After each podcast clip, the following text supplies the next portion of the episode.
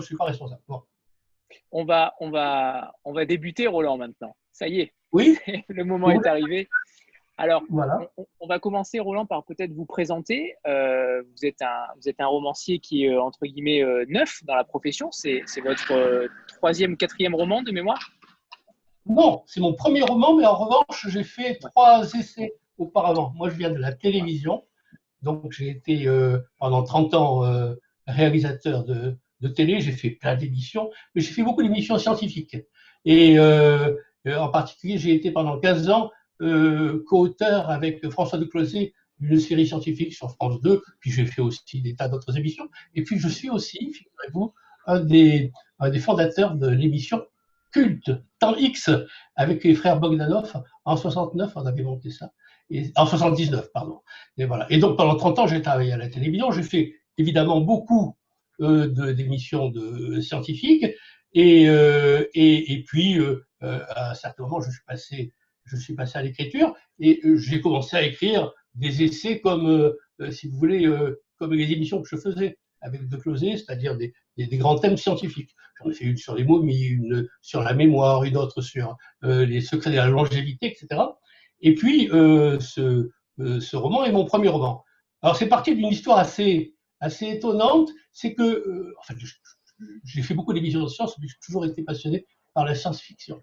Et, euh, euh, et, quand j'étais gamin, euh, j'avais trouvé une, un entrefilet dans la presse populaire du dimanche sur l'histoire de ce prêtre italien, le père Ernetti, Pellegrino Ernetti, vous voyez ce nom, et qui aurait inventé une machine à voir dans le passé. Et cette machine, avec cette machine, il aurait, il aurait exploré des périodes plus ou moins récentes et, il aurait en particulier, euh, sur l'ordre du pape, exploré euh, la période évangélique, 2000 ans en arrière. Et euh, on ne sait pas très bien ce qu'il a vu, mais ce qu'on sait, c'est que ce qu'il a vu était assez grave pour que le pape lui demande de, de démonter cette machine et de l'entreposer dans, dans, ce qu'on appelle aujourd'hui, dans ce qu'on appelle les caves du Vatican, en fait, les archives apostoliques du Vatican. Alors ça, c'est l'histoire que j'avais lue il y a, il y a, oh là là, il y a 30 ans, dans les années 60.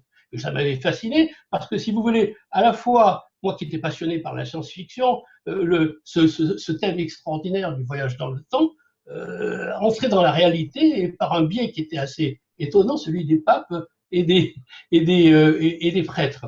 Et, euh, et puis, il se trouve qu'il y a, il y a un an et demi, deux ans, j'ai euh, retrouvé un peu cette histoire, une version un peu plus longue de cette histoire dans un, euh, un bouquin qui, qui racontait les théories folles de l'histoire, etc. Et je me suis dit, ça serait quand même intéressant euh, parce que euh, cette manière de recouper, enfin de mélanger à la fois les, le Vatican et, ce thème du voyage dans le temps est quand même très fascinante. Je me suis dit que ça serait peut-être très intéressant d'en faire un, document, un document comme je faisais auparavant mes reportages de télévision. Et puis, euh, si vous voulez, j'ai commencé à, à, gratter un peu. Et puis, d'abord, je pense que cette histoire était très lacunaire. Euh, les informations qu'on a sur ce père Ernetti, qui a vraiment existé, hein. il est né en 1925, il est mort en 1994, et puis il a passé sa vie à dire qu'il avait inventé une machine à voir dans le passé. Euh, et qui est donc un personnage assez, assez curieux. On sait que non seulement qu'il a existé, mais qu'en plus il avait euh, ses entrées au Vatican il y, avait, euh, il y a des photos du père Ernetti avec le pape Pie XII, et donc c'est pas un personnage euh, totalement euh, anonyme. et donc c'était intéressant, mais il y a très peu de, il y a, il y a très peu d'informations. Les informations qu'on possède à son sujet sont très lacunaires. On peut se demander si c'était un, un, un, mythomane ou si c'était un physicien génial, parce qu'il avait quand même une formation en, physique quantique. Et, euh, et puis je me suis dit quand même que euh, ça serait peut-être cette histoire est si belle, si vous voulez, que j'ai trouvé que ça serait formidable d'en faire un roman parce que ça permet de déployer totalement son, son, imagination. Et je me suis dit au fond, je vais partir de cette idée que cette histoire est vraie. Je vais faire comme si c'était vrai et je vais essayer de, de, raconter cette histoire euh, dont le point de départ est quand même très très très très fascinant. Voilà. Euh, c'est parti un peu comme ça. Euh, et puis alors, si vous voulez, j'ai pris un plaisir fou à faire, à faire ce roman, parce qu'effectivement, dans un roman, on peut véritablement libérer son imagination, ce qui ne veut pas dire qu'on fait n'importe quoi, il faut que ça, ça existe. Enfin, j'ai pris beaucoup de plaisir à faire ce, livre, et apparemment, ça a l'air de toucher un peu les gens, parce que je vois bien que les gens s'approprient le livre et, commencent, enfin, le thème en tout cas est, vraiment très, très, fascinant. Oui? Justement, Roland, euh, euh, qu'est-ce qui vous a poussé réellement à, vous lancer dans un roman et pas dans, une, dans un essai ou, ou en tout cas quelque chose d'assez historique mais euh, factuel Pourquoi un roman? Oui, oui pourquoi un roman? Eh bien Parce que d'abord, je n'avais jamais fait ça et je trouve que c'est toujours intéressant d'essayer des expériences nouvelles. Et puis, pour vous dire la vérité, j'ai un imaginaire qui est cinématographique. J'adore le cinéma. Euh, je suis né dans le cinéma, enfin j'adore le cinéma, j'en ai fait mon métier, et j'essaie de faire un roman comme si je voyais un film. Euh, j'ai essayé d'écrire ce roman comme s'il s'agissait d'un film. Euh, en écrivant, je voyais les mouvements de caméra, je voyais la lumière, je voyais le mouvement des acteurs, et j'ai essayé de faire un roman comme si en l'écrivant, et parfois je ne savais pas très bien ce qui allait arriver derrière, euh, en l'écrivant, j'avais l'impression d'être au cinéma. Et je trouve que c'est une, euh, c'est une, une, expérience qui est, euh, qui est formidable et qui est beaucoup, enfin, qui libère en tout cas beaucoup plus l'imagination que évidemment les émissions ou les essais que je faisais auparavant, où j'étais quand même contraint par le fait d'être très proche de la réalité. Là, j'ai libéré mon imagination et à partir de cette histoire, ben, j'ai essayé de mettre en place des personnages euh, qui ont leur vie propre. Euh, le père Ernetti, mais aussi sa collaboratrice Natacha, qui est israélienne. Je connais bien Israël, parce que j'y suis allé souvent. Et puis, euh, un personnage qui est évidemment comme dans tous les, dans tous les frières, il y a un personnage qui est un personnage malfaisant, que, qui est dans le. Si vous avez lu le livre, c'est le personnage qui s'appelle Carvalho. Et en mettant en place ces, ces, ces, personnages, ben, ils ont fini par exister par eux-mêmes, quoi. Et, euh, et moi, j'ai trouvé ça, je trouvais que l'expérience était formidable. Alors, est-ce que, est-ce que au, fil de vos recherches, Roland, déjà, est-ce que combien de temps vous avez passé à, à, écrire ce roman et quelles ont été vos recherches? Oui. Quelles ont été vos recherches documentaires? J'imagine qu'il y a dû avoir un travail immense euh, pour, pour, partir même d'un point de base. J'ai l'habitude de ça, parce que vous savez, je faisais quand j'étais euh, à France 2, je faisais à peu près six émissions euh, par de une heure par, par an. Enfin, j'étais, je prends François de Closet, et on, menait les, enquêtes ensemble. Et, si vous voulez, euh, donc on passait d'une émission sur l'archéologie à une émission sur la génétique, à une autre. Donc j'ai l'habitude de ce genre de, d'enquête scientifique. Donc, il se trouve qu'en plus, au cours de ma carrière de, de réalisateur, j'ai fait trois. Il se trouve que j'ai fait trois reportages en Terre Sainte sur l'archéologie de Jésus. Ça m'avait absolument passionné. Et alors, ce qui est formidable dans notre métier de documentariste de télévision, ben, c'est qu'on se rend sur le terrain avec les meilleurs spécialistes de la question. On va voir, euh, euh, on va voir euh, les, choses de, près. Et si vous voulez, ça, ça, ça, ça, va. J'ai essayé d'intégrer au roman bah, toutes ces recherches que j'avais faites et qui étaient, euh, dont certaines étaient passées dans des émissions, mais d'autres étaient que j'avais gardées pour moi. Et, si vous voulez, on peut vraiment considérer que tout ce que je raconte sur cette période où a vécu Jésus, puisque c'est évidemment dans cette période-là que se projette le père Ernetti avec, sa, avec son chronoviseur, tout ce qui est raconté là-dedans et, repose sur une documentation à peu près irréprochable, euh, en tout cas pour la, partie information. Euh, évidemment, j'y ai rajouté des choses de bon cru, euh, parce que c'est un roman, mais ça je vous dirai pas quoi, parce que évidemment il faut que je vous laisse le plaisir de la découverte. et puis aussi, alors en ce qui concerne le Vatican, ben, je connaissais bien le Vatican, parce que j'avais fait une émission au, Vatican il y, a, il y, a, longtemps, et j'avais eu la possibilité non seulement de visiter l'intérieur du Vatican, qui est un endroit absolument fascinant extraordinaire avec euh, des jardins exotiques, des palais Renaissance. C'est absolument étonnant. Euh, et surtout, j'ai eu la chance de pouvoir visiter les archives secrètes. Alors, les archives secrètes du Vatican, je n'ai pas tout vu, hein, évidemment, parce qu'il y a des endroits qui sont visitables et d'autres qui ne sont pas visitables. Euh, mais j'ai imaginez sous, sous les palais du Vatican, dans les sous-sols, 5000 mètres carrés de bibliothèque. C'est une immense bibliothèque, vous savez, qui fait penser à ces romans de, Borges où des salles, de, des salles donnent sur d'autres salles. Et, bon, il y a, y a des, des, choses. Bon, et où vous avez des documents tout à fait euh, exceptionnels comme le procès de Galilée, le procès de Giordano Bruno, le procès de, des Templiers. Et au sein de, euh, la, euh, des, archives secrètes, vous avez ce qu'on appelle le bunker, c'est-à-dire l'endroit le plus secret des, des, archives secrètes. Alors ça, j'ai pas pu le visiter parce que c'est un endroit qui est absolument interdit.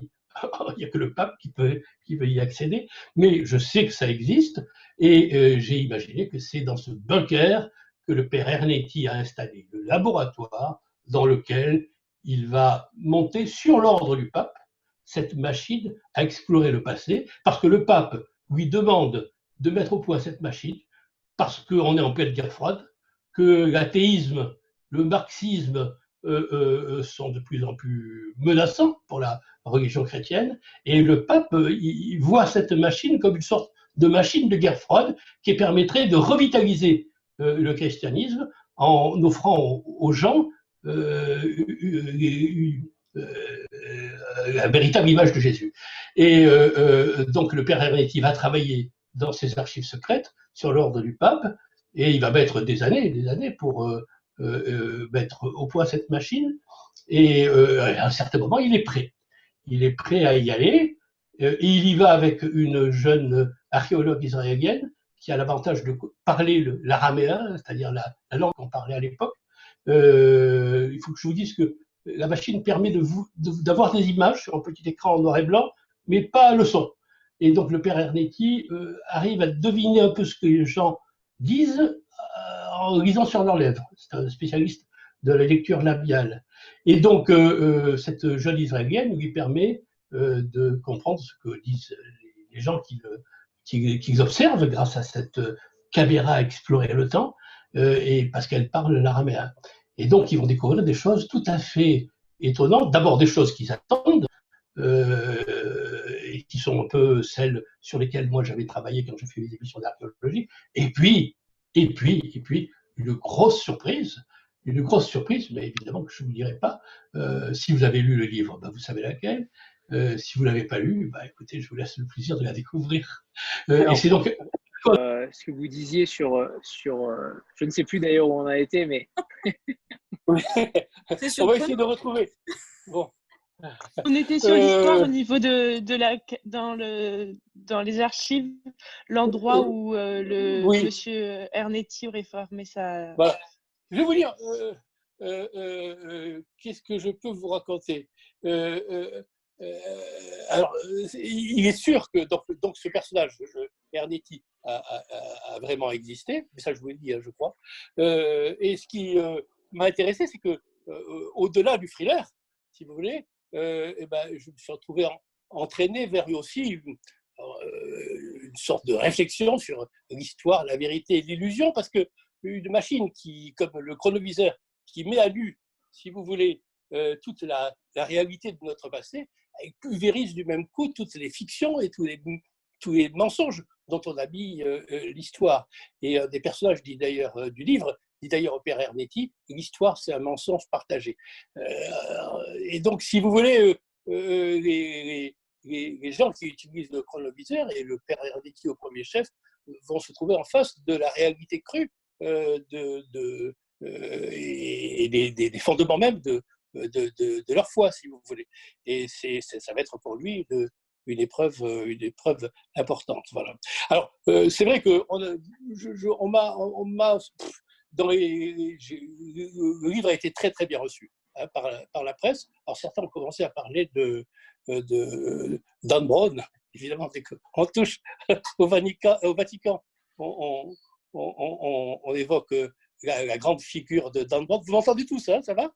C'est parfait, c'est parfait. Ah bon, on évoque la grande figure de Dan Brown. Alors c'est vrai que j'ai une admiration énorme pour Dan Brown. Si vous vous posez la question, si vous voulez, des, des, souvent on me pose la question des influences que j'ai pu avoir euh, euh, pour ce roman. Ben, euh, moi, il y a dans la, ce qu'on appelle la littérature populaire, et qui pour moi n'est pas une sous-littérature, hein, c'est une littérature qui a vraiment toute sa raison d'être, ben, il y a deux grands géants qui sont Stephen King et Dan Brown. Alors, Stephen King, moi, me passionne parce qu'il arrive merveilleusement à infiltrer, à, insérer, si vous voulez, l'horreur dans la réalité quotidienne. Et Dan Brown, ce qui est formidable, c'est qu'il joue un peu sur l'érudition. Il mélange à la fois le thriller le plus euh, échevelé avec une grande érudition, ce qui donne un caractère très réaliste à ces romans. Et surtout, il y a euh, ce qui m'a appris dans Brown, enfin en lisant ses livres, hein, euh, ce qui m'a appris, c'est que un bon thriller, il doit mettre en scène, si vous voulez, un secret, un secret que détient l'auteur et qui distille au fur et à mesure que euh, les chapitres s'égrènent, si vous voulez. Et, et, donc, euh, voilà, ça c'est la grande leçon de Dan Brown. J'ai essayé de, la, de, de, m'en servir. Euh, et puis, donc, j'ai essayé aussi une écriture qui est un peu qui n'était pas celle des, romans que j'ai lisés auparavant, qui est l'écriture qui est faite, si vous avez lu le livre, de chapitres très nombreux et assez courts, un petit peu comme dans les séries américaines. c'est vrai qu'aujourd'hui, on ne peut pas passer à côté de cette, euh, euh, de, euh, cette chose tout à fait importante dans notre culture, qui sont les séries américaines, et certaines sont vraiment tout à fait excellentes. Et j'ai essayé de faire un, roman avec de très nombreux rebondissements et qui fonctionne un peu comme une, série américaine. Voilà. que vous dire d'autre? S'il y a des choses qui vous... Est-ce qu'il y a des gens parmi vous qui ont lu le livre? Oui, il y en a certains. Il y a Manon notamment euh, qui a beaucoup aimé. C'est vrai, Jean-Marc. Manon Oui, je vous écoute. Moi aussi, je l'ai lu, Anto. Ça vous a intéressé? Ils, ont, coupé leur micro, je ne sais pas pourquoi. Oui. On les entend plus. ils ont fait une Roland là. C'est Benoît euh, Roland. Ah, j'ai coupé la vidéo. Voilà. Oui. Ouais, bon, bonsoir Roland. On avait eu l'occasion de, se voir sur un Facebook Live d'Albin Michel. On avait déjà ah, échangé. Oui, je euh, me souviens de vous. Oui, oui, voilà. je me souviens. On a échangé même par Facebook. Voilà, et donc oui, moi j'ai vraiment beaucoup aimé le livre et je connais la, je sais qu'il y a des suites euh, par, euh, de prévues, donc c'est du topissime de ce côté-là. Euh, bon, je retrouve euh, beaucoup de ce que vous nous aviez dit sur le, Facebook Live et, donc je ne suis pas surpris euh, pour autant. J'ai fait découvrir pas mal et tout le début, en fait, j'étais accompagné de quelqu'un. vous donnez vraiment, vraiment, vraiment envie de lire votre livre. Vous êtes passionnant à écouter, je voulais vous le dire. C'est très gentil, mais ce soir, on a eu des petits problèmes techniques qui ont fait que je n'étais pas au meilleur de ma forme. Quoi. Ben, justement, c'est ça qui est bien. Ça, prouve, que tout va bien. Et puis on a un super, super organisateur, modérateur, donc c'est bon.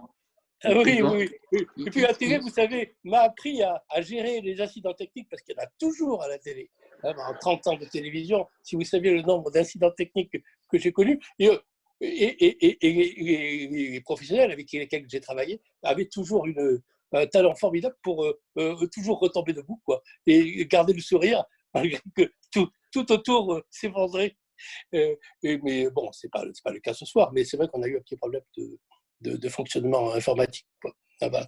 euh, oui, ben, euh, je ne sais pas, moi, s'il y a quelque chose qui vous intéresse et sur quoi vous voulez m'interroger, je sais qu'il y a beaucoup de gens qui se sont qui m'ont posé des questions sur les personnages qui ont pu m'inspirer. Vous savez, un, auteur, c'est toujours un peu comme un voleur. Hein. Il pique à, droite et à gauche. Alors, il y a des choses que, que j'ai euh, empruntées à, des gens que je connais, à d'autres, à, des, à des gens qui sont qui sont des, des figures connues de, de, la politique, euh, euh, pour essayer de fabriquer des personnages. Mais l'important, c'est que ces personnages finissent par, par avoir une cohérence. Quoi. Et alors, quand un personnage est réussi, et c'est ça qui est intéressant. Je ne sais pas si je l'avais dit la dernière fois. Quand un personnage, je ne sais pas à moi de dire si les personnages sont réussis, mais ce qu'il y a de, formidable, c'est que les personnages vous échappent un peu. Ils vous échappent un peu, c'est-à-dire que euh, les gens se les approprient.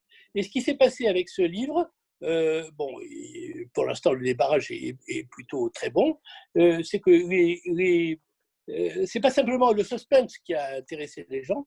je crois que le livre les a touchés les a touchés. Alors, je ne sais pas très bien toujours pourquoi, parce qu'ils se sont appropriés, le livre, parfois d'une manière qui n'était pas celle que j'imaginais, mais il, me semblait bien que, ça les a touchés. Et puis c'est vrai qu'on s'interroge tous aujourd'hui sur les, les fondements des, grands discours religieux qui, qui, existent. Et c'est vrai que cette machine à explorer le temps du Père Ernetti permet de le faire. Alors, si ça vous intéresse, donc cette, il y aura quatre, romans quatre romans. Euh, le premier donc, euh, a permis au Père Ernetti d'explorer la période évangélique. Le second, que j'ai déjà écrit, hein, qui est terminé et qui sera publié euh, dans quelques mois, à partir du moment où sortira la, version de poche, s'appellera Le Cube de Salomon. et ce, ce, Cube de Salomon permettra au Père Ernetti d'aller encore plus loin dans le temps et de s'interroger sur le mystère d'un grand cube de pierre qui existe dans l'enceinte même du temple de Salomon, le premier temple. Et donc ça, c'est le second, et, vous verrez que euh, il va aller de surprise en surprise, euh, et euh, cette enquête lui permettra d'aller effectivement de s'interroger sur la figure même de Moïse et de l'Exode qui a été qui est raconté dans la Bible. Le troisième tome de, de, cette série s'appelle Les enfants du déluge, euh, et donc, euh, euh, il transportera le père Ernetti, alors je dirais à l'aube des premières civilisations, c'est-à-dire au moment où sont apparus, ou à la fin de la, grande glaciation, qui a, qui a créé. alors ça, je suis parti d'une, aussi, d'un reportage que j'avais fait sur des gens qui s'étaient interrogés sur la, les, phénomènes géologiques qui pouvait être à la base du, déluge, de ce qu'on appelle le déluge dans la Bible, et ça pourrait être, d'après certains, certains archéologues, euh, le remplissage catastrophique de la mer Noire au moment de la grande déglaciation. Et ce remplissage catastrophique de la mer Noire aurait inondé euh, toute une plaine euh, et aurait noyé toute une civilisation. donc je m'interroge s'il n'y a pas des, euh, j'essaie de raconter cette histoire et, de, voir si euh, euh, il n'existe pas encore, de par le monde, des descendants de ces premiers hommes qui ont été noyés par cette immense catastrophe. Et le dernier, le dernier volume, qui pour moi est le plus, le plus passionnant, parce que moi, je, comme j'ai beaucoup fait l'émission de science, je me suis beaucoup intéressé à l'astrophysique, donc il se trouve que en, perfectionnant sa machine, le père Ernetti va aller très très loin dans le temps et explorera ce qui s'est passé il y a 13,8 milliards d'années à l'époque du Big Bang. Et ce qu'il va découvrir est une vérité tout à fait inattendue euh, qui jettera une lumière euh, différente, euh, nouvelle, si vous voulez, sur l'ensemble du cycle. Voilà. Ça, c'est intéressant parce que quand vous faites des romans qui appartiennent à une sorte de cycle, de mini-cycle comme j'essaye de le faire, ben, les romans se répondent les uns les autres et vous verrez que le dernier va vous, va vous surprendre beaucoup, comme, comme il m'a surpris moi, non pas parce que j'ai trouvé, mais euh, par une sorte de chose qui s'est imposée à moi en l'écrivant, vous verrez. Mais je ne peux pas vous en dire plus parce que. Est-ce qu'ils sont déjà écrits, Roland? Ils sont tous écrits? J'ai écrit. le deuxième est déjà écrit. Il est terminé. Il est terminé. Il est au stade de, de la correction. Mais bon, l'éditeur attend évidemment euh, que le premier euh, euh, se vendent bien, euh, de telle manière qu'on puisse passer au second. Il ne faut pas aller trop vite non plus, et que suffisamment de gens aient, pu avoir lu le premier. Alors, il est prévu que dans quelques mois, quand on en arrivera à l'édition de poche, parce qu'il va la machine Ernetti sortira en livre de poche dans quelques mois. Ben, quand l'édition de poche du premier tome sortira, on sortira le second. Et le second va beaucoup vous surprendre, et j'espère que je vais arriver, j'espère, si, je réussis mon pari, que ces personnages vont devenir, qui sont des personnages récurrents, donc, comme dans, une série, vont, que, les gens vont trouver euh, ces, personnages attachants et qu'ils vont, ils vont s'interroger euh, euh, sur les grandes vérités qui nous passionnent tous et qui nous, qui nous intriguent tous. Et on va. On a, on a quand même une machine extraordinaire, une machine à voir dans le passé. Vous vous rendez compte? À partir du moment où ce genre de machine peut exister, ben, on va pouvoir explorer euh, euh, toutes les mythes fondateurs de, notre culture et de nos religions, avec des surprises, évidemment, qui, qui sont inévitables. quand on, s'interroge, quand on voit les choses crûment, telles qu'elles se sont pas passées, telles qu'elles se sont passées, et pas telles qu'elles ont été, si vous voulez, habillées par des, par des mythes, par, les, par, par, par, le déroulement de l'histoire, si vous voulez, et, et, avec l'habillage des, des, mythes, si vous voulez. Jean-Marc? Oui, bonsoir, Roland. Je n'ai pas, pas lu le livre, mais j'ai lu le résumé et, l'excellente chronique de Manon, notamment, euh, qui, va nous en dire un mot tout à l'heure, parce qu'elle voulait absolument poser une question, mais, mais je ne veux pas lui voler euh, euh, la parole. Juste, dès qu'on est sur ce genre justement littéraire de, de, de, romans historiques, avec une, part de recherche documentée et puis une part un peu romancée, ça veut dire que souvent ça suscite un peu pas forcément la controverse, mais, mais dès qu'on touche à l'histoire et, qu'on la bouge, euh, qu'on la bouge un peu justement, est-ce que vous avez eu des, des retours, euh, des gens qui ont, challengé un peu une partie du livre ou qui vous ont euh, mis le doigt sur certains aspects historiques en disant que voilà, vous prenez de, quelques libertés ou pas du tout, pas de réaction?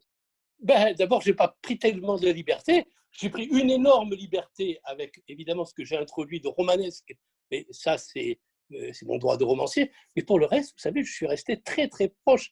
C'est l'avantage que j'ai comme documentariste, très très proche de la réalité historique que je raconte. Euh, non, j'ai pas eu de, pas eu de contestation de ce côté-là, parce que euh, franchement, j'ai fait, fait ce, tout ce que je raconte dans le livre sur la période que découvre le père Ernetti, vraiment a été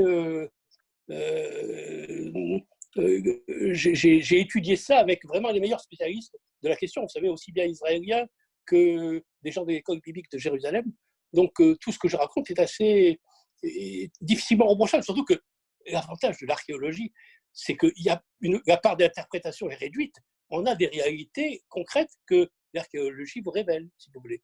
Euh, et donc non, j'ai pas eu de, contestation de ce côté-là. Évidemment, il y a à la base de, de, ce que découvre le père Hernetti quelque chose de surprenant, mais ça, euh, je veux dire, euh, il faut l'accepter euh, comme, si vous voulez, l'invention de l'écrivain, quoi, du, romancier.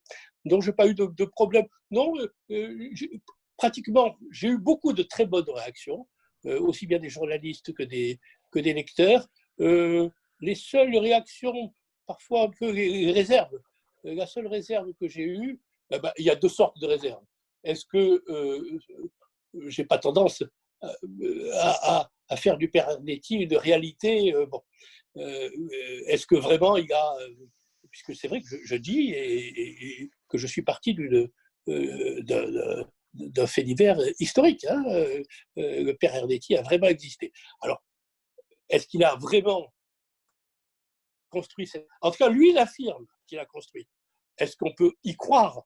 Dans la réalité, je ne suis pas certain que le père Hernetti n'était pas un mythomane. C'est pour ça que j'ai trouvé très intéressant, moi, euh, d'en passer par le biais de la fiction, parce que le biais de la fiction permet d'évacuer ces petites réalités qui ne sont pas toujours très drôles, c'est de s'apercevoir que le père Hernetti était un prêtre qui rêvait un peu, ce qui est très possible. Hein.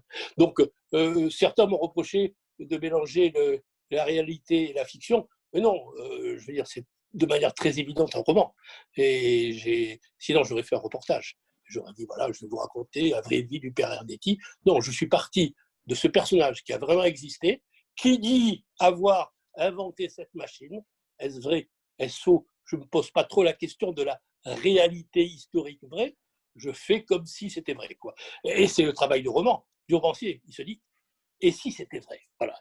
Et je suis parti de cette idée-là. Et la deuxième réserve que j'ai eue, euh, bah, c'est des gens qui étaient un peu surpris par euh, la construction du livre en une centaine de chapitres, très courts, enfin très courts, assez courts, plus courts en tout cas que, que ce qu'on fait d'habitude. Alors ça, j'y suis venu petit à petit euh, en travaillant avec mes éditeurs. Au départ, j'avais prévu de faire un livre plus traditionnel, euh, avec des chapitres plus longs, etc. Mais euh, j'ai cru comprendre qu'aujourd'hui, les, les frileurs avaient besoin de s'inspirer un peu de, de, la, de, la, structure dramatique des, des séries télévisées. Donc, euh, j'essaie de travailler un petit peu comme ça. Et c'est vrai que c'est intéressant parce que ça permet, si vous voulez, avec des, de, relancer en permanence l'intérêt, si vous voulez, à la fin des chapitres, etc., pour garder le lecteur en, haleine. Léna? Bonsoir. Euh, donc, vous, avez dit que vous avez écrit euh, avec en tête euh, déjà des images un peu cinématographiques. Donc, finalement, pourquoi ne pas avoir d'emblée réalisé un film au lieu d'écrire un, livre?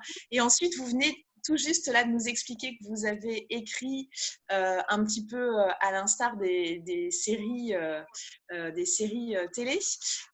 donc, est-ce que il y aura plus tard une série ou, euh, ou un film issu de, votre œuvre? Ben, Si vous avez lu le livre, vous avez donc euh, découvert qu'il était très, très visuel. Il était très bien, évidemment, en plus parce que l'invention elle-même du père Ernetti, ce chronoviseur qui permet de voir dans le passé, est une invention par définition visuelle. Euh, donc, je crois que ça ferait un très bon film. Hein. Je crois que ça ferait un très bon film. mes éditeurs y pensent. Donc, il y a une traduction en anglais qui bah, ça coûtera un petit peu d'argent quand même. Hein, euh, euh, il faut se transporter à l'époque de Jésus, il y a les Romains. bon, il y a, et donc, les éditeurs y pensent. Il y a une traduction en, anglais qui est en cours. on verra bien si, si ça fera. Bon, pourquoi je n'en ai pas fait un film? Il faut d'abord faire le roman. Il faut d'abord faire lier. Bon. mais c'est vrai que le roman, vous avez raison, ressemble un peu à un scénario. Et qui, moi, s'il fallait si j'étais plus jeune aussi, hein, parce que j'ai plus tout à fait l'âge de ça. Tu sais, faire un film, j'en ai fait beaucoup dans, ma vie, j'ai dû en faire 300. Enfin, c'était surtout des reportages, j'ai fait aussi des fictions. C'est très fatigant, c'est épuisant de faire. Euh, alors, c'est bien qu'on a 30 ans, j'ai plus tout à fait 30 ans, et je trouve que j'ai envie de laisser aux jeunes le soin de, de se fatiguer à ma place sur le terrain et moi d'écrire je trouve que c'est euh, ça, va plus vite hein, aussi. Euh, mais ça ferait euh, oui ça ferait un film formidable mais ça peut-être qui se fera si vous avez raison. Et en tout cas c'est je, je l'ai écrit vraiment en pensant à ça. Pas en pensant à une adaptation cinématographique mais je vous dis mon imaginaire à moi est un imaginaire cinématographique. Alors je fonctionne comme ça et quand j'écris un roman ben, c'est comme si j'étais au cinéma. Vous savez quelqu'un m'a dit est-ce que vous pourriez me parler oh, C'était très, très, euh, très docte. Euh, comment définiriez-vous votre style? Moi, j'ai dit, écoutez, monsieur, moi, j'écris en cinémascope. J'écris en cinémascope. Et c'est vrai, je veux dire, on a tous envie de s'évader. Euh, et donc, voilà, j'ai envie de faire des. Et vous verrez le second, vous ne serez pas déçu parce que là, c'est. vous, aurez, vous aurez vraiment du grand spectacle avec des grandes batailles et tout. Ce que j'adorerais voir au cinéma quand j'étais gamin, moi. Mais... Euh, Stéphanie, c'est à toi. Oui, bonsoir Roland. Alors moi, j'ai pas bonsoir.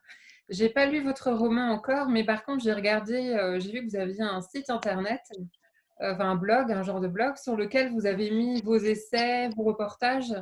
Et alors, il y a un fil conducteur qui est apparu assez, assez facilement en regardant simplement les résumés.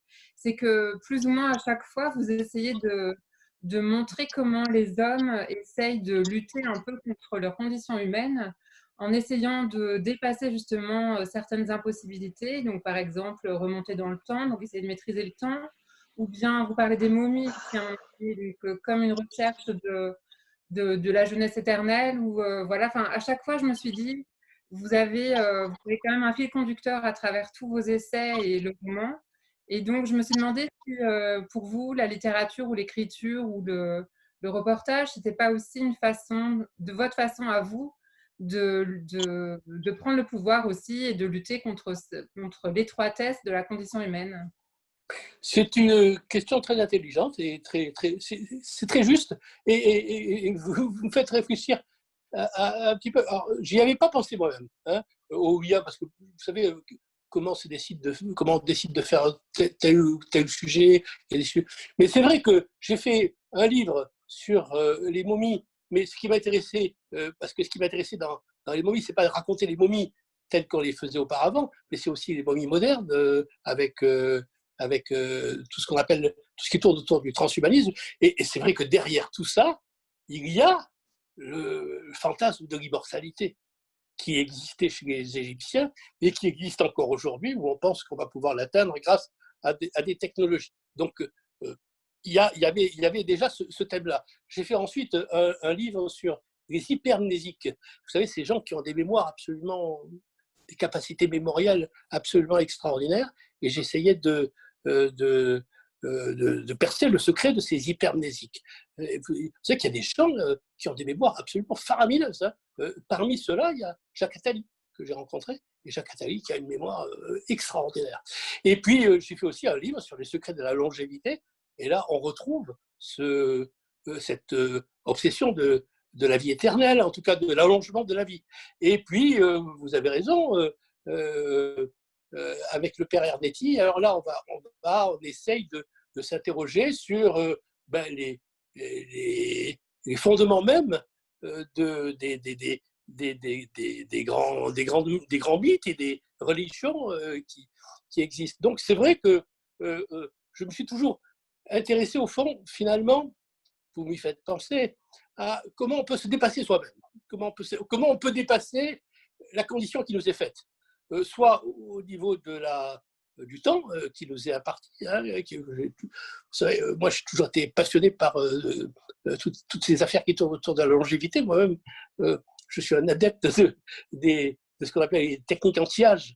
J'ai fait un livre là-dessus et ça fait 20 ans que je prends des petites pilules, des petites machins comme ça, tout simplement parce que je trouve que la vie est trop courte.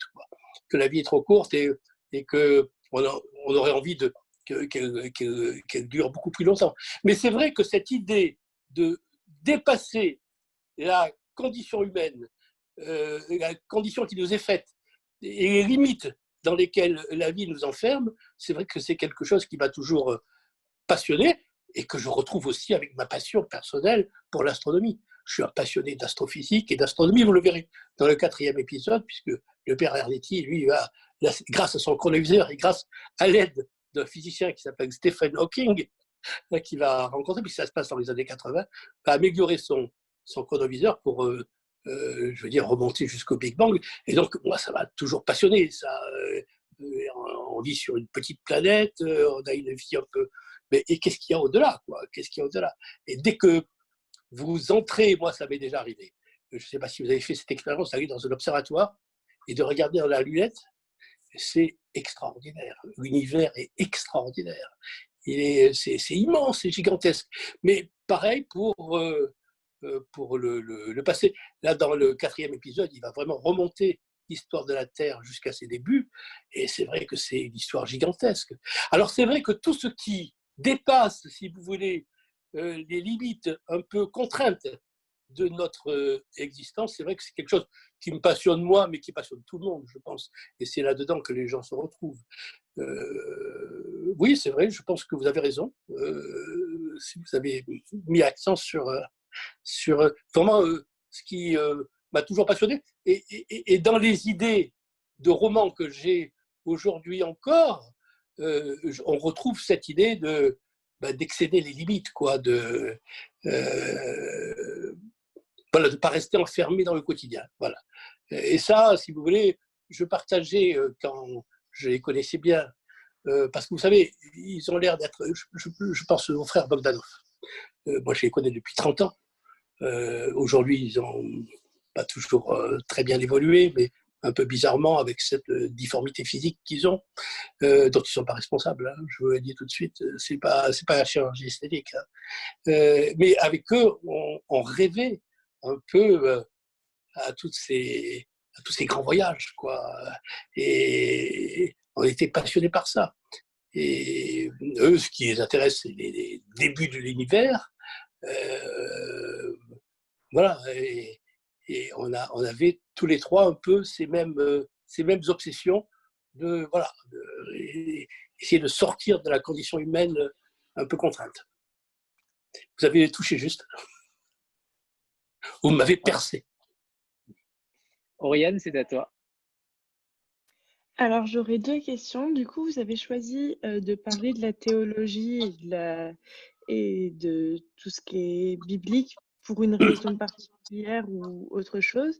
Ou... Et vous nous avez dit, du coup, là, que vous avez percé le... Enfin, que vous souhaitez, dans le quatrième tome, percer les mystères de l'univers avant, mais est-ce que vous comptez faire un tome qui sera axé sur le futur, sur ce que vous y imaginé, vous, pour le futur et ce que le père Ernetti pourrait imaginer pour son futur, et donc le futur, euh, du coup, là, du catholicisme et euh, Alors, ainsi. Oui, mais la, machine du père Arnetti, c'est une machine à voir dans le passé. Est-ce qu'on peut accéder au futur à quelque chose qui n'a jamais eu lieu? L'idée de, base, même si évidemment c'est une idée de science-fiction, de la machine du père Arnetti, c'est que le passé laisse émaner. Il y a des émanations, si vous voulez, qui ne sont pas des ondes, parce que dans, dans le cas du, père Ernetti qui a vraiment existé, il parlait d'ondes. Euh, là, dans, dans, dans, dans, mon idée à moi, euh, ce sont plutôt des, des, neutrinos, enfin peu importe. Euh, en tout cas, des choses, des, événements qui ont existé, on peut en retrouver des traces énergétiques, si vous voulez. Le futur, comme il, n'existe pas encore, est-ce qu'il peut laisser des traces? Je crois assez peu au voyage dans le futur. Euh, en tout cas, dans le cas du livre de, de, du père Anetti, ça peut être que euh, qu'une vision du, passé. Euh, ça, c'est une chose. Maintenant, pour le reste, pourquoi je me suis intéressé à la Bible? Ben, Vous avez lu la Bible? C'est passionnant. Hein c'est un, livre extraordinaire qui contient énormément de mythes, énormément de, choses qui, sur lesquelles notre civilisation s'est bâtie. C'est, je personnellement, je ne suis pas croyant. Hein, euh, ou alors, je, suis croyant comme euh, le dit euh, Natacha dans le deuxième tome, 50-50, c'est-à-dire que l'enfant qui est en moi est croyant et l'adulte non. Ça c'est et, donc c'est pas un problème de croyance, mais mais c'est vrai que la Bible, en tout cas dans notre monde occidental, l'Ancien et le Nouveau Testament sont à la base de quand même de beaucoup de de, de, grande partie de notre civilisation et explorer ce monde-là. Alors c'est vrai que là, le Père Ernetti, qui est un prêtre, il possède l'instrument idéal pour percer les grands mystères de la Bible. Et je me suis rendu compte que ça intéresse tout le monde. C'est incroyable, ça intéresse tout le monde. Euh, vous savez, euh, aujourd'hui, on peut se dire, on a tout vu. Mais non, les gens s'intéressent toujours à est-ce que Moïse a existé? Est-ce que Jésus a existé? Est-ce que les miracles de Jésus euh, se sont... Bon, tout le monde s'intéresse à ça. C'est-à-dire qu'il euh, il y a quand même euh, une série de mystères qui, qui nous passionnent tous et, qui passionnent y compris les jeunes aujourd'hui. Hein, donc, moi, il se trouve que c'est en faisant, c'est grâce à ce métier d'ailleurs, que je me suis intéressé à la Bible. C'est parce qu'à un certain moment, on m'avait proposé de faire une émission sur les manuscrits de la mer morte. Donc j'avais fait un reportage sur les manuscrits de la mer Morte en Israël. C'était la première fois que j'allais en Israël. Et donc j'ai commencé à me documenter. Puis après, on a fait avec François de Closet plusieurs émissions sur l'archéologie de Jésus et puis aussi l'archéologie euh, de, de l'Ancien Testament. Et donc je me suis beaucoup intéressé à, ça. Et, quand vous êtes sur cette terre euh, biblique euh, en Israël, que vous allez voir euh, il reste énormément de choses. Hein. On trouve encore plein de traces. C'est absolument fascinant. Hein. Vous savez, je suis allé visiter le petit village de Capharnaüm où a vécu Pierre, Saint-Pierre. Et on retrouve sa maison. je ne sais pas si vous êtes allé en Israël, mais les, franciscains ont dégagé ce qui est sans doute la maison de, Simon-Pierre. Donc, si vous voulez, tout ça prend une allure, et puis même, si vous voulez, quand vous arpentez euh, tous les, terrains archéologiques sur lesquels, qui sont liés à l'histoire de Jésus, euh, ben vous mettez vos pas dans les, dans les siens hein, un peu. Et donc tout ça est extrêmement fascinant. Et surtout, je vous dis, ce qui me m'intéresse et ce qui me surprend beaucoup, c'est que ça intéresse énormément les gens, y compris les jeunes. Euh, qui pourtant on a vu de, de, verte et de pas mûre, mais non, euh, ça reste encore. Et donc je me dis, avec ce père hermétique et sa machine, on va pouvoir s'interroger, euh, peut-être pas sur tous les grands mystères de la Bible, mais en tout cas sur quelques-uns. Et vous serez servi, hein vous serez servi. Dans un second, je vous garantis que vous serez servi, mais à chaque fois, ce qui m'intéresse, c'est ça qui est amusant en tant que romancier, de ne pas faire quelque chose de platement historique. Et c'est d'y apporter une touche supplémentaire, qui est la touche que permet la fantaisie du romancier. Hein. et dans le second, vous serez vraiment servi de ce côté-là, vous verrez. Euh, quel teaser quel teaser à chaque fois, Roland, sur le ah, deuxième. vous voyez. On sent, on sent, euh. on sent le cinéma derrière. Hein. on sent toujours euh, le suspense, oui, oui, bien sûr. J'avais une question, Roland, avant de passer la, la, parole à Jean-Marc. Euh, pourquoi, avoir, pourquoi y a-t-il deux éditeurs sur la couverture, Versilio et Alba Michel, que je n'avais pas vu d'ailleurs, Versilio à la base Oui, parce que bah, au départ, moi, j'ai négocié avec Versiglio. C'est avec Versiglio qu'on a écrit le roman. Et Versiglio a l'habitude de travailler en coédition, comme des coproductions cinématographiques, en coédition. C'est-à-dire qu'on on fait le livre avec lui, avec Versiglio. C'est vrai que c'est avec Versiglio que j'ai, que, j'ai, avec euh, en particulier avec quelqu'un qui s'appelle Léonard Antonier, euh, mon éditeur de chez Versiglio, qu'on a beaucoup travaillé ce, roman. Enfin, j'avais l'histoire, hein, et, j'ai fait, voilà, j'ai fait une première version, puis une deuxième version, puis une troisième version. D'abord, j'étais parti, comme je vous l'ai dit, sur l'idée de faire un reportage. Puis on s'est vite rendu compte qu'on n'avait pas les éléments pour faire un reportage sérieux. Et puis qu'au pire, au pire, euh, ce qui serait arrivé, c'est qu'en faisant un reportage, on aurait découvert que le père Andretti était un jobard. Quoi. Donc, j'ai pas, j'avais pas envie de ça.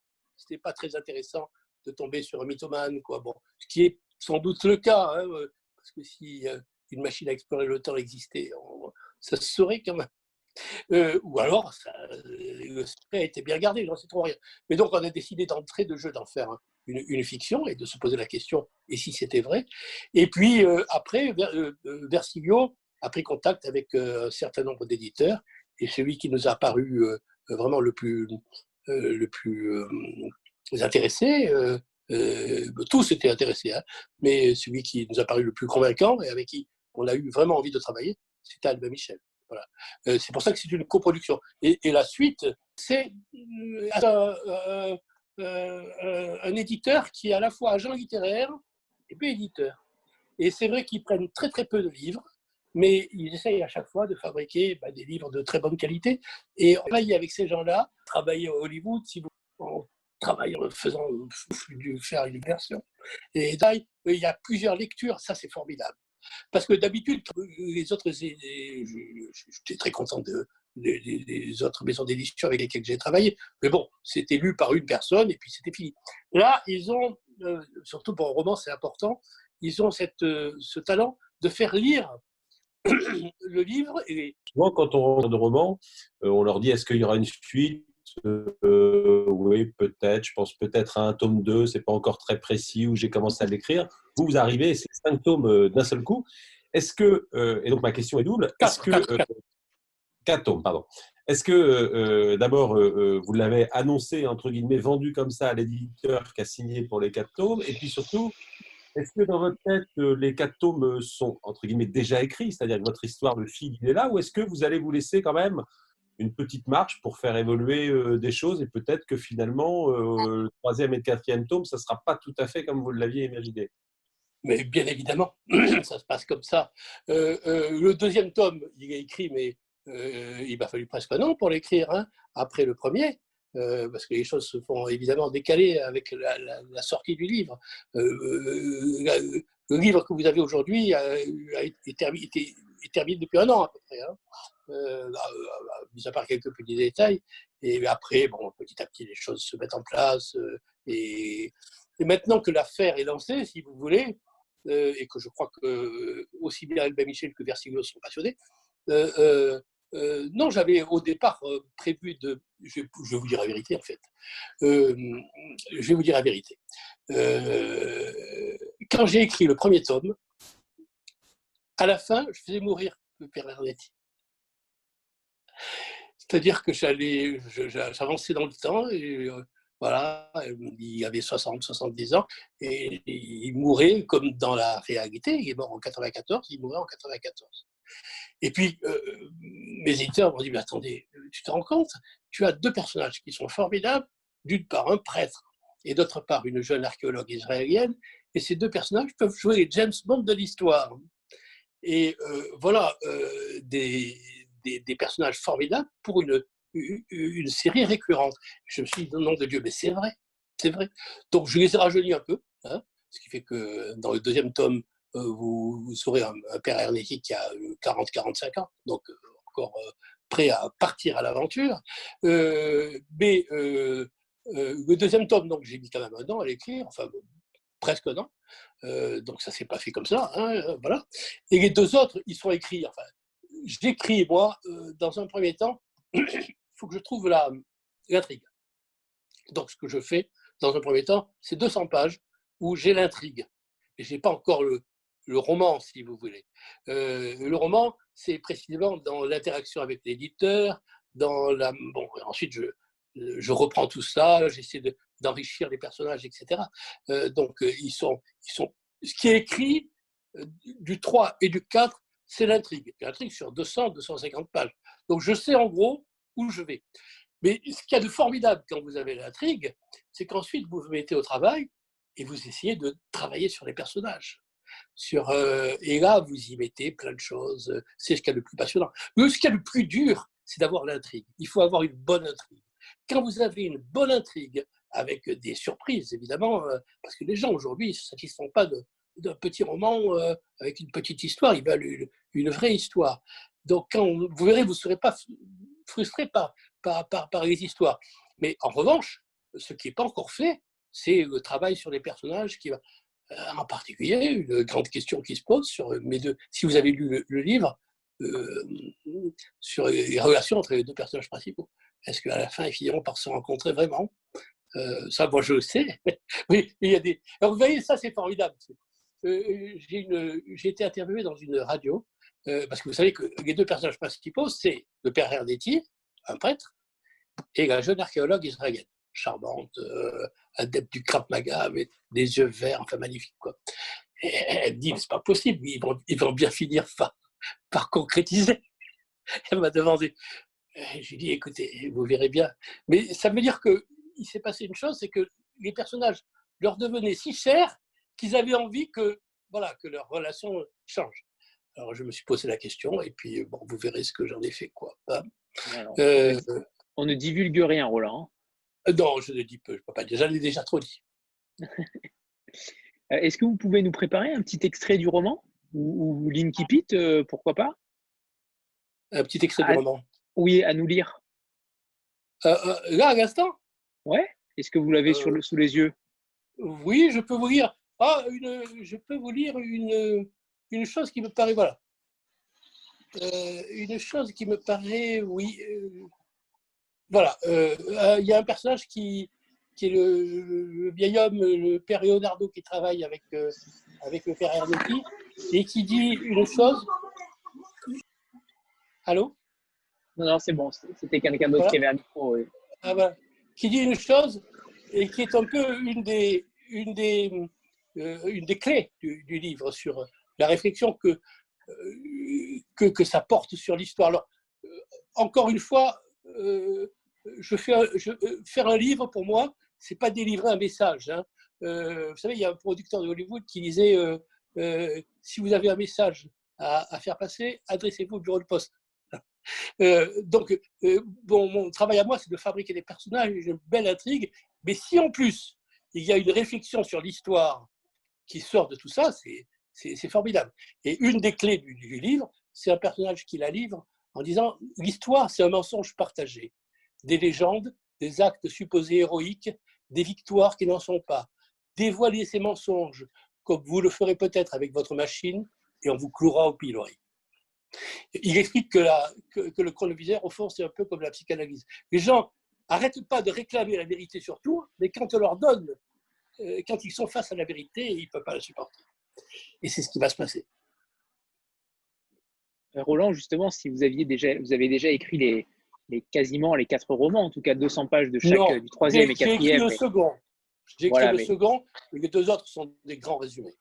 Mais, mais ma question serait, euh, est-ce que vous faites, comment vous organisez sur vos, sur vos journées de travail? Est-ce que j'ai l'impression que vous écrivez énormément, pour le coup? Oui. Euh, comment, vous, comment vous organisez vos journées? Écoutez, c'est pas exagéré de dire que j'écris un peu dans la fièvre mais dans la fièvre, euh, une fièvre euh, plutôt dans la passion. C'est-à-dire que j'écris comme si j'étais au cinéma et je voulais savoir la fin. C'est-à-dire que ça, c'est une chose que je vous conseille d'essayer de faire. Euh, ça marche parfois. Hein. Vous commencez à, mettre en place une intrigue, vous ne savez pas comment ça va se terminer, mais vous vous dites, je suis au cinéma et il y a sûrement, voilà, et comment, qu'est-ce qui se passe après? Et donc, j'écris effectivement, moi, j'écris très vite. J'écris très, très vite. Et, d'ailleurs, ça, ça, donne un peu euh, c'est pour ça que je fais des chapitres courts avec euh, un style très simple. Hein, euh, mais ce qui m'intéresse, moi, c'est le contenu. et, la force dramatique des, histoires. mais c'est vrai que, vrai que j'écris vite et j'écris un peu dans la fièvre. Alors comment je m'organise? Bah, Vous savez, j'ai comme tout le monde, hein, j'ai un ordinateur, un grand ordinateur d'ailleurs, très vaste, qui sert pour les, pour les, comme pour les gamers. Hein, vous savez, ces grands ordinateurs qui ressemblent à des, écrans de cinémascope. Alors ça a un avantage, c'est que vous pouvez mettre votre documentation d'un côté, votre écriture de l'autre. L'écran est très, est très large et donc ça permet de travailler. En plus, j'utilise un, je ne sais pas si vous le connaissez, ça existe en, Mac. Euh, c'est un logiciel qui s'appelle Scrivener. Je ne sais pas si vous connaissez, c'est formidable. C'est formidable parce que l'avantage de ce logiciel, c'est qu'il permet d'avoir une partie rédaction et une partie documentation. C'est-à-dire que tout ce que vous avez comme documentation, aussi bien les films que les PDF, que les romans, que les, que les bouquins, etc., tout ça, vous le mettez en vrac dans, dans votre euh, euh, partie documentation et vous avez tout sur la plume. Euh, et donc, ça, c'est vraiment formidable. sinon, je suis comme tout le monde, mais j'écris dans le bureau sur un ordinateur, un Mac, mais, mais c'est vrai que j'écris dans la fièvre. Et, quand j'écris, bah, je, parfois je me réveille la nuit. J'ai toujours peur que ça, ça, les idées viennent toutes seules. Quand vous avez, vous savez, quand vous avez mis en place un mécanisme, un mécanisme romanesque, une machine romanesque, qui a l'air de fonctionner pas mal, mais vous ne savez pas comment il fonctionne totalement, vous n'avez pas la fin. Petit à petit, vous avez l'impression que le roman s'écrit tout seul. Il s'écrit tout seul. Et je, peux dire presque que je découvre, vous savez, il y a une énorme surprise dans le quatrième, je vous garantis que je ne l'ai pas cherché. Elle s'est imposée à moi. Et quand elle s'est imposée à moi, nom de Dieu. Et en plus, elle tient, elle tient la route, hein, euh, à la fois sur le plan dramatique et sur le plan scientifique. Euh, elle tient la route. Et vous allez voir ce que ça vous donne comme révélation. Pardonnez-moi de, vous faire l'article comme ça, mais, mais pour moi, ça s'est passé comme ça, avec ce côté passionné. Quand je l'ai découvert, je me suis dit, nom de Dieu, c'est formidable. Et c'est formidable parce que vous laissez votre imaginaire fonctionner, et il fonctionne tout seul. Et d'une certaine manière, il vous apporte pas les choses toutes cuites, mais il vous apporte. Euh, bon, alors il faut avoir résolu pour ça quelques petits problèmes de style, c'est-à-dire en gros savoir écrire en français, quoi. Hein. Ensuite, vous, une fois que vous avez votre intrigue, vous retravaillez un peu le style, bien sûr. Mais euh, vous avez, euh, oui, je peux vous dire que j'écris ben, comme je parle, c'est-à-dire de manière passionnelle, quoi. Vous m'aviez prévenu, Roland, vous m'avez dit. Ah, vous, avez le secret. Le secret, que je suis, je suis marseillais. Donc, ceci explique beaucoup. ceci explique beaucoup. Et à Marseille, on adore en raconter des histoires. Et vous m'aviez dit, vous m'aviez prévenu, vous m'aviez dit, il suffit d'insérer une pièce et après, euh, la machine est lancée. Ah oui, voilà. Sauf ce soir où j'étais un peu euh, troublé par euh, nos ennuis techniques. Mais en général, je suis parti comme ça. C'est à, cause de la taille de l'écran de l'ordinateur, c'est pour ça. il était trop grand. Mais non, c'était vraiment que du logiciel. Ben je me rends compte. Je vais me débrouiller pour nos prochaines rencontres. J'espère qu'il y en aura d'autres, Anthony. Ah ben pour, les, euh, pour, les, pour, les quatre tomes, euh, avec grand plaisir. Hein. Alors, ben oui, mais je vais essayer de me débrouiller pour euh, résoudre le problème de cette application. je ne comprends pas ce qui se passe là. Et donc, je vais essayer de... il faut que je mette l'application au point. Jean-Marc?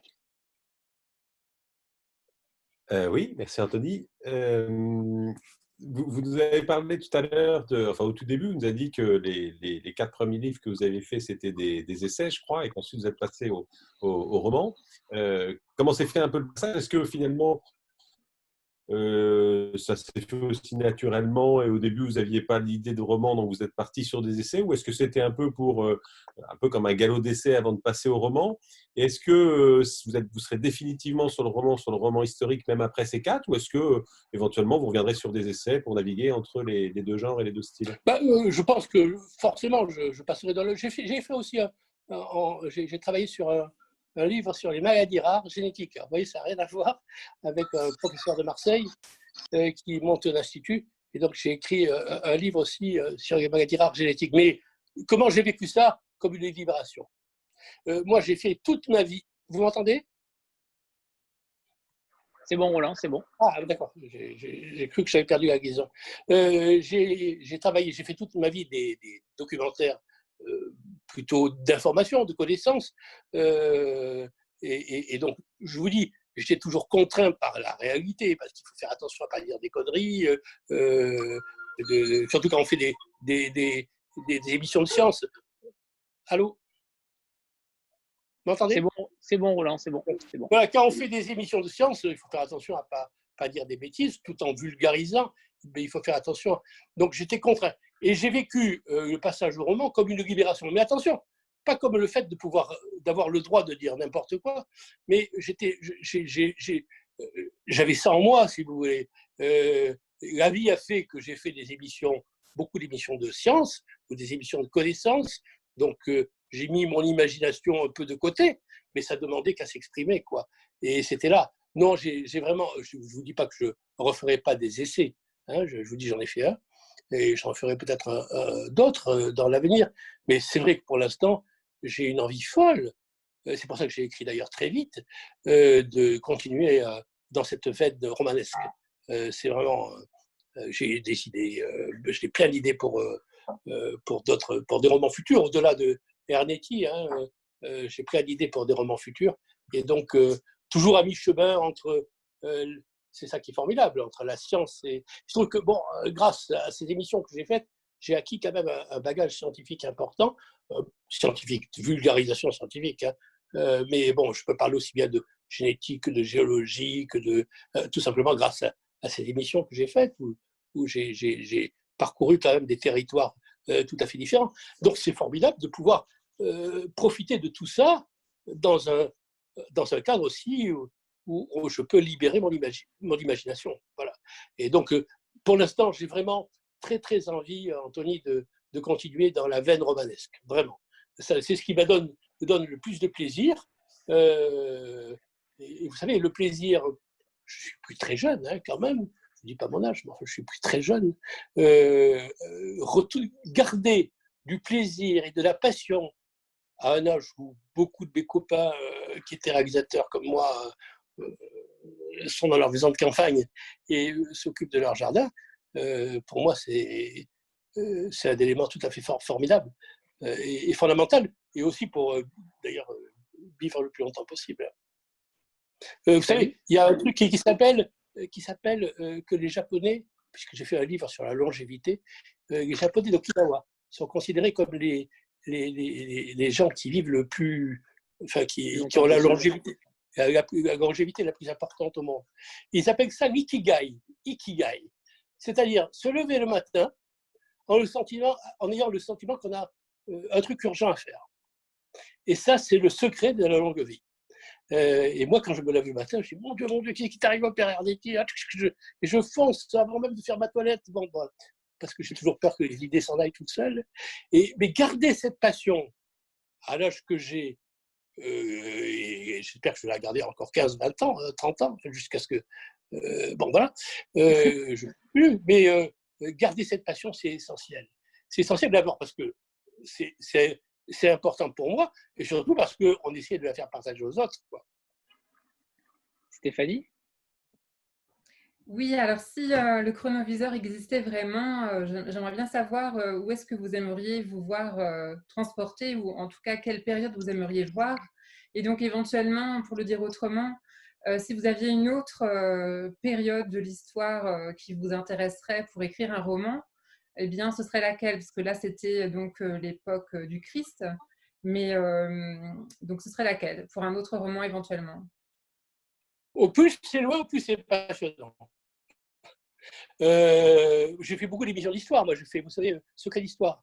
Je ne sais pas si vous regardiez avec Stéphane Bern. Secret d'histoire. Stéphane Bern. Mais oui, vous m'en parlez pas. Et euh, Stéphane Berg qui faisait rien du tout, hein, euh, qui faisait rien du tout dans ses émissions. Euh, il se contentait de dire des textes qu'on lui écrivait. Mais bon, j'ai fait donc des émissions sur Napoléon, sur. Euh, euh bon, c'est pas ce qui, pas les périodes qui me passionnaient le plus.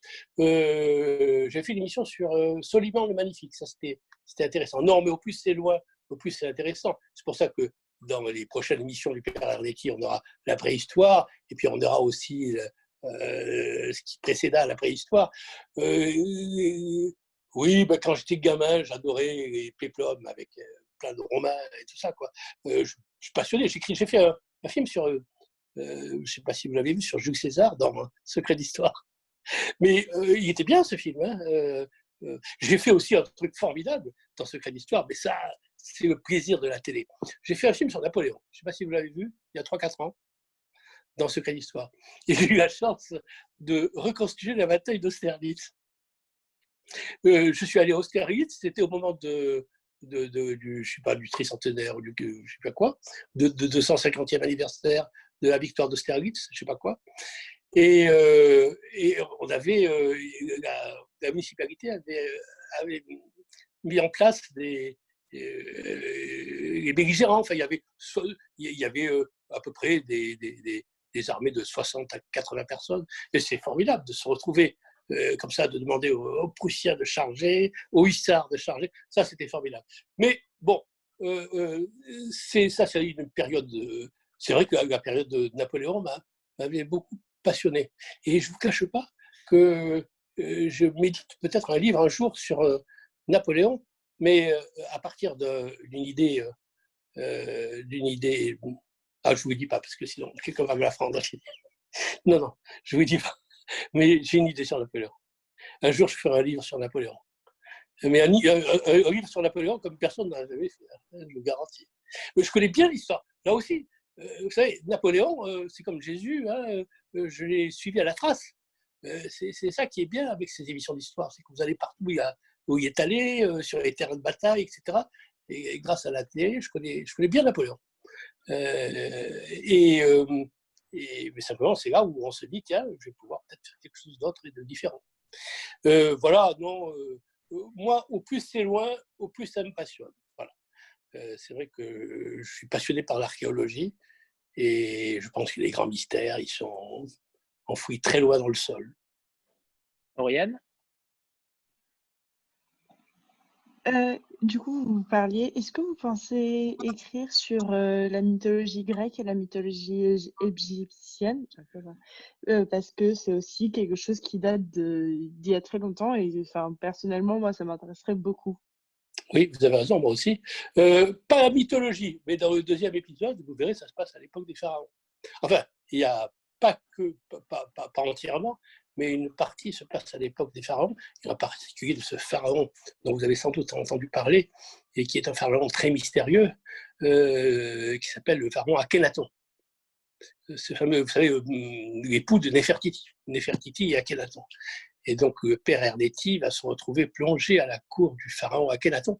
Et euh, oui, mais moi, je suis passionné par l'Égypte. Je suis allé sept ou huit fois en Égypte. J'ai fait plein d'émissions sur l'histoire égyptienne, en particulier en particulier sur les momies, hein, puisque, euh, puisque j'ai fait un livre sur les momies, mais j'ai fait aussi euh, des, reportages sur les momies. Euh, ah ben oui, c'est passionnant, ces gens-là étaient, étaient obsédés par les mêmes questions que nous. Hein, ils, étaient, ils étaient obsédés par l'idée d'allonger la vie, la, vie éternelle, etc. Donc, et puis les grands mystères de... Voilà. Donc oui, oui, l'Égypte, ben, l'Égypte, j'en parle, je, connais très bien l'Égypte, parce que je vous dis, j'y suis allé très très souvent, enfin très souvent, 8, 7, 8 fois. Quoi. Et, euh, et je connais bien les égyptologues, vous savez que euh, de tous les, les, archéologues, l'égyptologue, c'est ce qui est le plus passionnant. Hein. L'égyptologie, c'est, c'est, un métier extraordinaire. Et, euh, et, puis il y a tellement de choses à découvrir, on en trouve tout le temps en plus. mais voilà, bah, vous verrez, vous ne serez pas déçus parce que on parle très largement de la de, l'Égypte dans le deuxième épisode. Et le troisième épisode est plus préhistorique. Jean, euh, Roland, il, est temps de, nous quitter, mais c'est avec grand regret. On aurait adoré vous entendre encore plus. Et, c'est dommage, c'est un petit problème technique, mais euh, avec, euh, avec grand plaisir. et pourquoi pas pour une prochaine fois, ne serait-ce que pour ce, ce tome-là, ce serait ce serait, ce serait aussi une bonne idée peut-être à la rentrée. Euh, mais en tout cas, pour les autres tomes, euh, avec, euh, avec un immense plaisir. Vous êtes passionnant, donc on m'avait prévenu, mais, là, je ne m'attendais pas. Oui, oui. voilà, mais là, pour la, prochaine fois que, que, je vous retrouverai, j'essaierai d'avoir le, de, de, vérifier à l'avance que j'ai la bonne version du logiciel et qu'elle n'est pas endommagée. Là, elle était endommagée, c'était bizarre. Le principal, c'est qu'on vous ait entendu et, et longuement, donc Merci Roland, merci infiniment à tout le monde et surtout d'être resté euh, malgré les problèmes, mais euh, je pense que ça a valu le coup. Donc, merci beaucoup. Merci à vous tous, en tout cas. Merci, à, tous. Bravo, Bonne soirée. Bonne soirée. Au revoir tout le monde. Merci, Roland. Bonne soirée. Au revoir.